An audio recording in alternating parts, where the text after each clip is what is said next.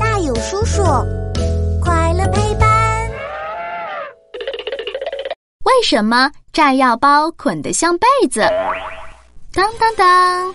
欢迎来到我们的为什么时间。嘘，开始啦！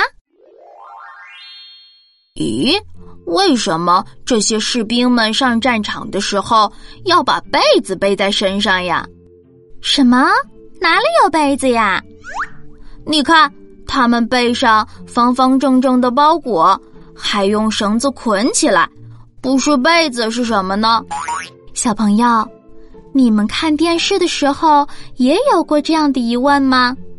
其实呀，士兵背后背着的可不是被子哦，而是炸药包。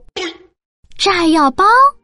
早期的炸药都是粉末，士兵们就用集团装药的形式，把一定重量的炸药装在一起，所以这鼓鼓的包裹里装的可都是沉甸甸的炸药哦。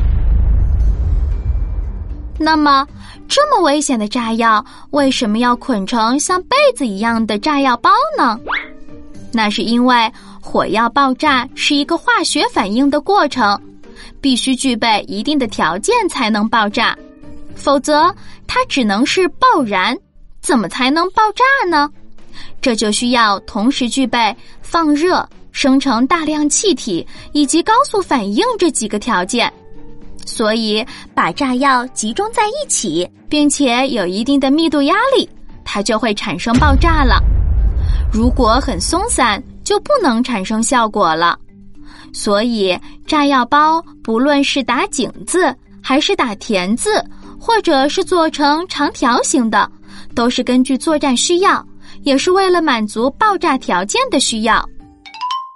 原来，炸药包捆成被子是这个原因呀！你了解了吗？好啦，今天我们又知道了一个新知识，赶紧去和小伙伴们分享吧。